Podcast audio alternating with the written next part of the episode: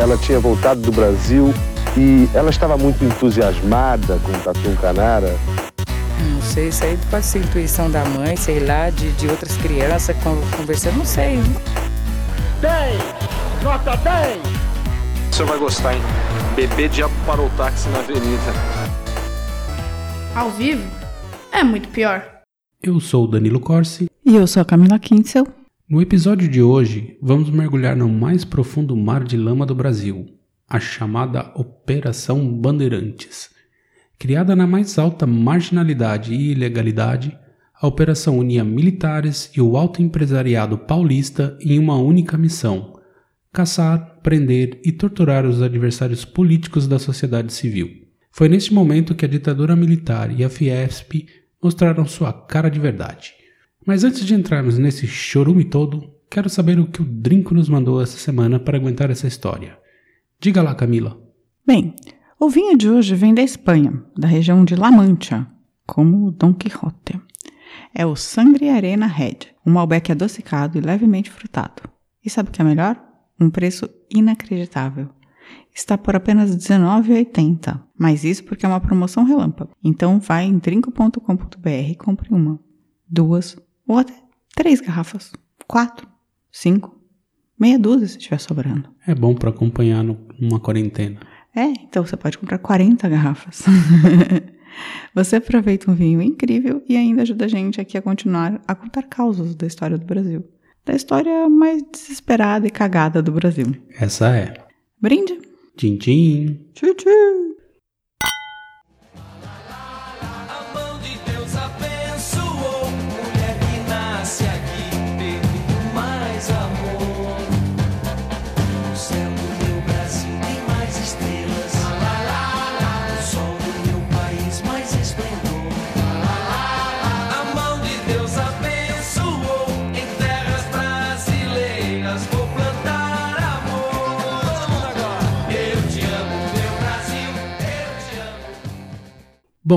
Oficialmente essa história começa justamente no golpe militar de 1964. Pode-se dizer que nos primeiros quatro anos do regime ditatorial, a repressão aos adversários políticos era brutal, pesada e cruel, mas ao mesmo tempo mostrava um lado bem peculiar das Forças Armadas brasileiras: a falta de inteligência.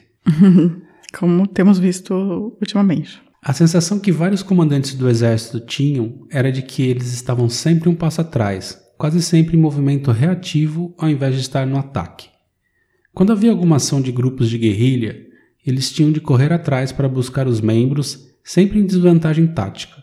A situação era extremamente incômoda para o regime, ainda mais quando a partir de 67 a cidade de São Paulo começou a viver uma série de assaltos a bancos e sequestros feitos por esses grupos subversivos, segundo os militares. Ah, então não é inteligência das pessoas especificamente, é inteligência no sentido de. De grupo. De. Não, mas de investigação. De investigação, basicamente. Tá. Eu tava achando que você tava falando que os militares eram basicamente burros. E eu já tava concordando. Não, mas, mas... isso sim, né? Se você tem uma força armada e você não tem uma inteligência nessa força armada, você tem um problema. É, né? mas é inteligência em termos de investigação. Sim, mas só quem não é inteligente não monta uma inteligência. Uhum.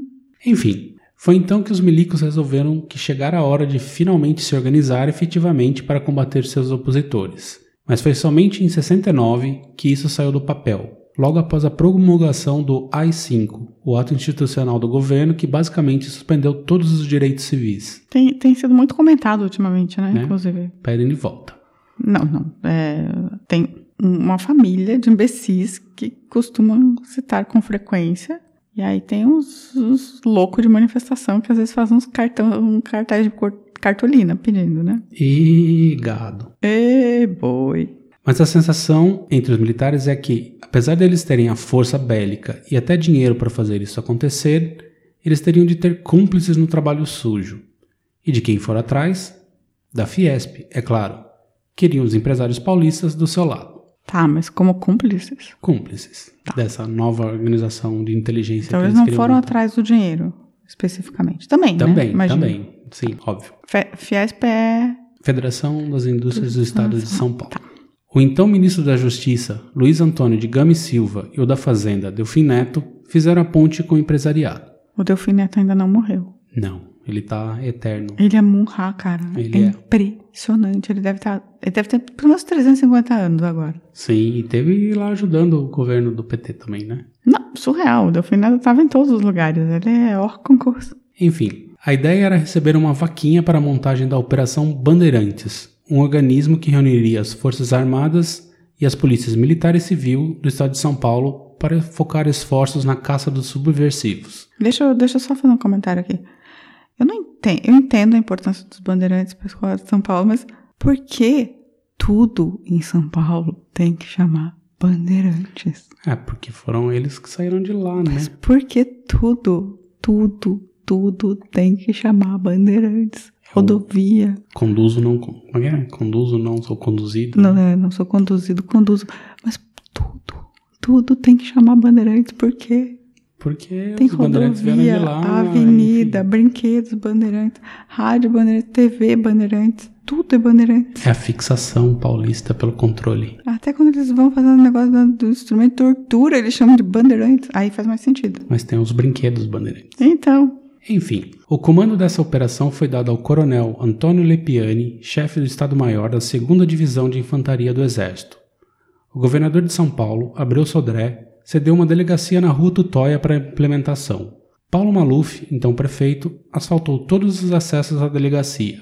Cabe falar que a- da Polícia Civil veio parte da Divisão Estadual de Investigações Criminais, o DEIC, por conta da experiência investigativa, com seu amplo leque de técnicas de tortura, e também o DEIC era conhecido na época por sua crueldade de seus métodos de interrogatório. entendi. O que eu já conheci um pouco essa história, o que me chocou é que a rua Total não era asfaltada em 1969. Não, o acesso à delegacia, porque ela ficava mais afastada. Ah, Aí tá. O Malufão foi lá e, e fez. Tá. E eles eram conhecidos por, técnicas de tortura. O DEIC, sim. Que eles tinham uma parte que... Esquadrão da Morte, enfim. Vou falar mais sobre isso pra frente. Tá bom. mas precisava da participação dos empresários. Gami Silva, ministro da Justiça, cuidou da Fiesp, chamando o amigo Henning Boylissen, então presidente da Ultragás, a conseguir a adesão dos demais. Já já eu conto um, um pouco mais sobre esse Boylissen, uma figura bem sinistra. E Delfim Neto deveria convocar os bancos. O resultado foi bem macabro. Dos principais grupos de empresários, Boylissen conseguiu que a Ford, a Volkswagen, a Camargo Correia, o Grupo Educacional Objetivo e o Grupo Folha participassem. Eita. Sim, o velho Frias. Na parte de finanças, o Gastão Vidigal, do Banco Mercantil de São Paulo, adorou, e Amador Aguiar, o Sr. Bradesco, não só encampou, como exigiu que esse tipo de operação fosse espalhada por todo o Brasil. Os empresários brasileiros, eles não melhoram, né? Não melhor. Eu queria deixar isso bem claro, tá? E né, basicamente é tudo empresa familiar, né? Então você vai Não, passando. não, é que assim, eles não melhoram. Eles, hoje eles estão fazendo exatamente a mesma coisa. Se derem a chance, Sim, sim. farão exatamente a mesma coisa. E o que era a Operação Bandeirantes, conhecida como OBAN, afinal? Basicamente era uma organização à margem da legalidade, um grupo paramilitar de ação direta e violenta. Para cuidar disso, o exército selecionou a fina nata dos mais loucos para tocá-la, desde os comandantes aos membros do baixo clero. Se você era um policial brutal, a OBAN era o seu lugar. Um dos seus primeiros comandantes foi o delegado Sérgio Fleury, que era do DEIC e trouxe seu know-how dos esquadrões da morte, que caçava criminosos em São Paulo para matá-los. Atenção, é, ouçam um episódio sobre o Frei Tito. A Citarei, gente fala citarei. muito do, do Fleury. É agora. Se juntaram a Fleury, Maurício Lopes Lima, torturador do Frei Tito, que já contamos a história, e o famoso Carlos Brilhante Ustra, conhecido como Major, Dr. Silva, Dr. Tibiriçá. Amigo que é ídolo máximo de certa família. De, certa milicianos. família, de milicianos. A ideia, além da repressão óbvia, era finalmente colocar a ditadura em vantagem. Usar a tortura para conseguir as informações para desbaratinar os grupos armados da oposição. Isso não é bem uma estratégia de inteligência, né? Eu queria dizer, tudo bem, você torturando as pessoas, você consegue as informações, mas assim, na real, teoricamente você teria que investigar, Sim, né? mas eles estavam nem aí, né?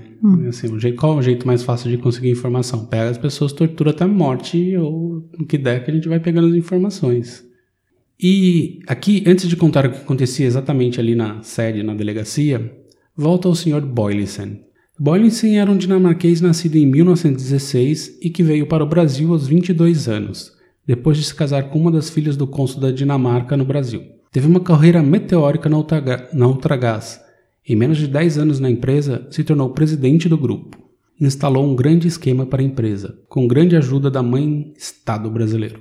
Ele comprava gás no exterior e vendia à vista para a Petrobras. Como a Petrobras era monopólio, então ele comprava o gás de volta a prazo, para revender ao consumidor final à vista. Muito sucesso. Ele era um banco. Um sucesso selo Fiesp.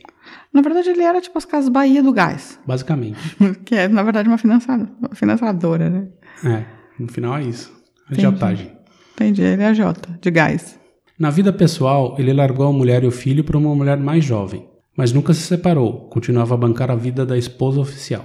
Segundo consta, também não resistia a uma jovem negra, ou seja, um verdadeiro tiozão babão. Entendi, ele largou, mas ele largou a esposa e arranjou a namorada. E ainda. Mas continuou casado. E aí ele traía a namorada com, com, com jovens negras. Jovens negras. E se tinha uma coisa que ele odiava, era comunista. E por isso abraçou o golpe militar com muito entusiasmo. Mas nunca perdoou Antônio Emílio de Moraes e José Mindlin, que se negaram a bancar a Oba. José Mindlin, dono de uma das maiores bibliotecas do Brasil. A diferença, né? Então, quem lê. Quem tem uma boa biblioteca não compactua com golpes, porque leu, entendeu? E além de financiar o Obama, Bollesen também se envolveu diretamente. Era amigo pessoal de Sérgio Fleury. Ele comprava diretamente instrumentos de tortura. Um deles ficou conhecido como pianola de Boylesen, comprado nos Estados Unidos e dado a Fleury. É que peraí, o cara viajava para os Estados Unidos para comprar instrumento de tortura? Sim.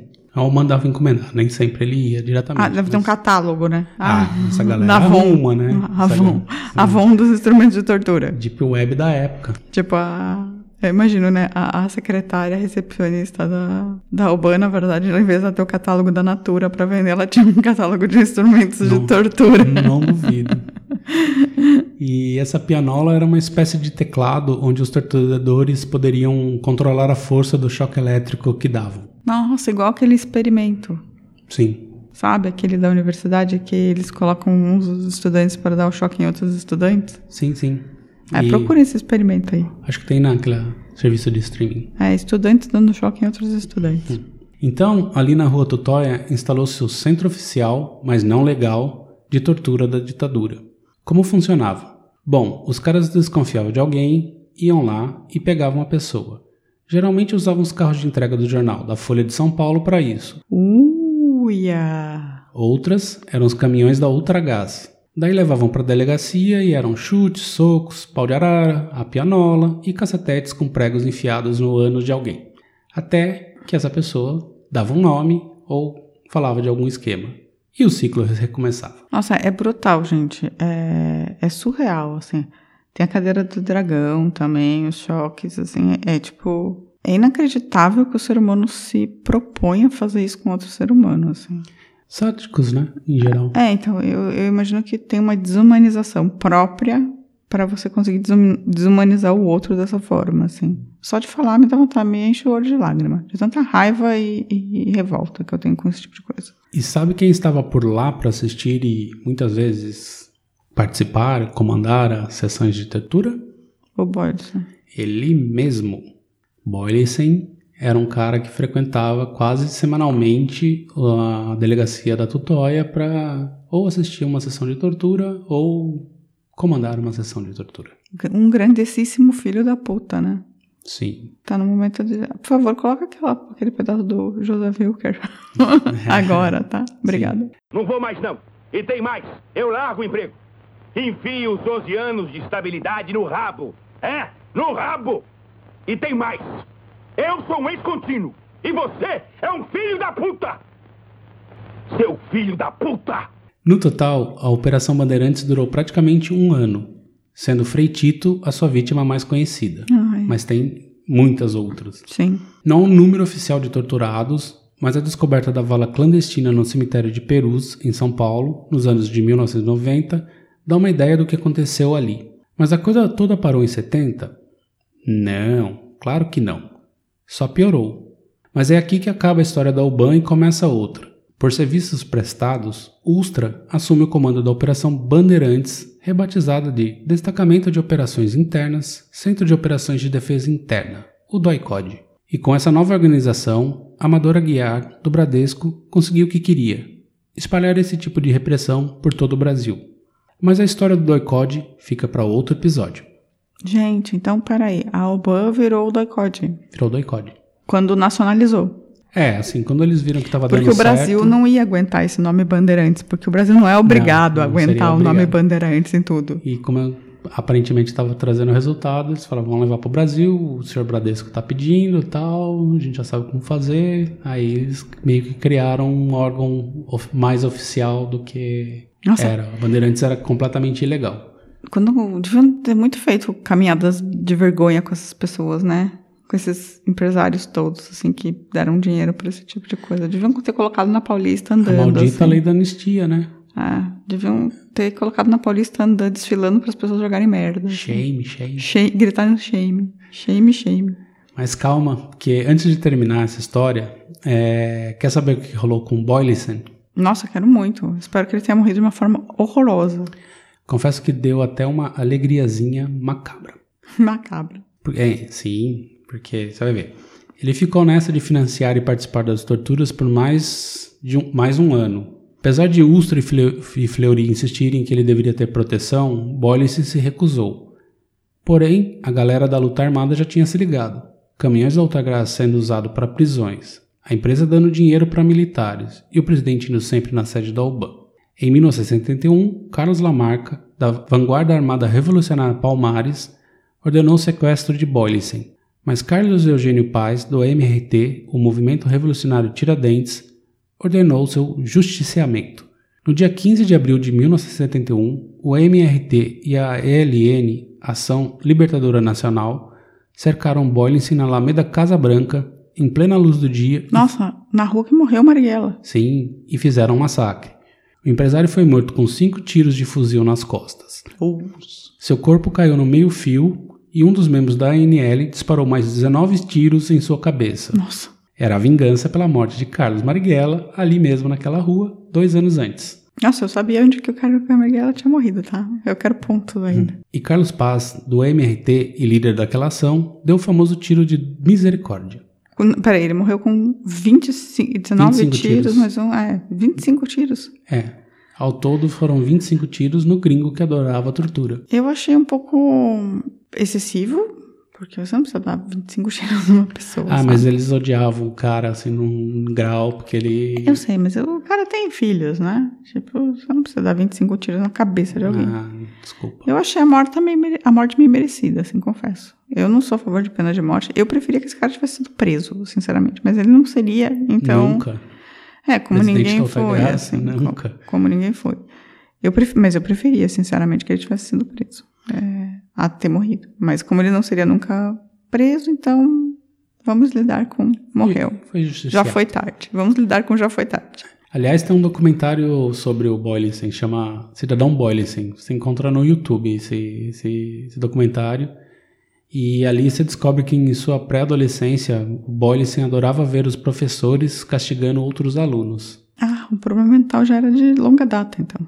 É, enfim, ele. Tudo foi muito violento, mas no final das contas foi bem. Ele fez por onde? Foi merecido, né?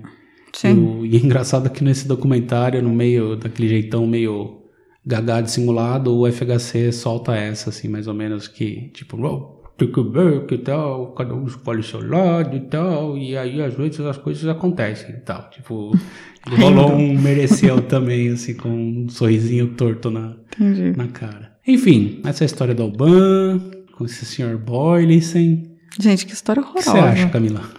Acho horrível. Acho, acho que assim, o Estado criar um, um lugar de tortura para torturar civis, para É, um princípio de milícia, né? Eles pegaram um cara que. Ele já era do. O Sérgio Fleury também era do DEIC, depois ele foi do DOPS, que era a galera que Sim. já atacava antes da criação da UBAN. Pegaram os malucos, criaram uma. É tipo o equivalente ao. Ao presidente agora da chamar as milícias para controlar quem detesta ele. É basicamente isso. Vai ser uma, uma organização completamente ilegal E aí, quando funcionou, o, os militares resolveram que, é. não, vamos criar uma sigla bonita para... É, na verdade, é, é como milícia digital, né? Só que agora, em vez de você torturar e, e matar, você malha a pessoa digitalmente Sim, até acabar com reputação. Você mata reputações, né? Sim a partir de um bando de robô e de dinheiro de empresários também, porque a gente Sim. sabe que está rolando dinheiro de empresário para acabar com reputações, fazer ameaças de morte, destruir psicologicamente pessoas a ponto de elas terem que sair do país. Você não precisa mais de uma pianola para fazer isso. Né? Não é, não é uma tortura física, né? É uma tortura psicológica, assim. E é uma tortura de reputações, né? Porque a reputação vale tudo, muito hoje. Sim. Enfim. Mas enfim, essa é, é o o Brasil deveria, em algum momento, rediscutir seriamente a lei da anistia. Nossa, totalmente tirar tudo favor. isso do, do, dos esqueletos tudo do armário Sim, e fazer museus. apontar dedos, mostrar, ó, esse cara fez isso, esse cara fez aquilo. Ele pode até justificar que ah, não queria que grupos socialistas comunistas assumissem o poder porque ele era um empresário e tal, mas isso não dá carta branca para ele ir lá e comprar aparelhos de tortura contra. Não, enfim. é como. Deveria agir como a Alemanha age com, com seu momento mais negro da história, assim, sabe? Quando Sim, o Estado virou criminoso, é, você bota na cadeia e faz, faz memorial, faz museu, mostra para as pessoas para não acontecer de novo. Aliás, assim, da, da, da, América Latina, o Brasil é o que pior lida, né, com essa Sim, porque o Uruguai né? tem, o, o Argentina tem museu de, de memória, o Chile tem. Sim. E o Brasil só enterra, né? Só enterra. Dizem que nem foi, né? Nada assim. É, dizem, é absurdo. Esse assim. mesmo jornal aí chamou de dita branda, né? É, então, esse mesmo jornal... o carro, né?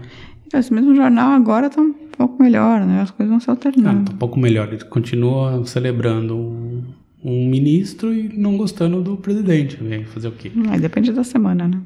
É, enfim.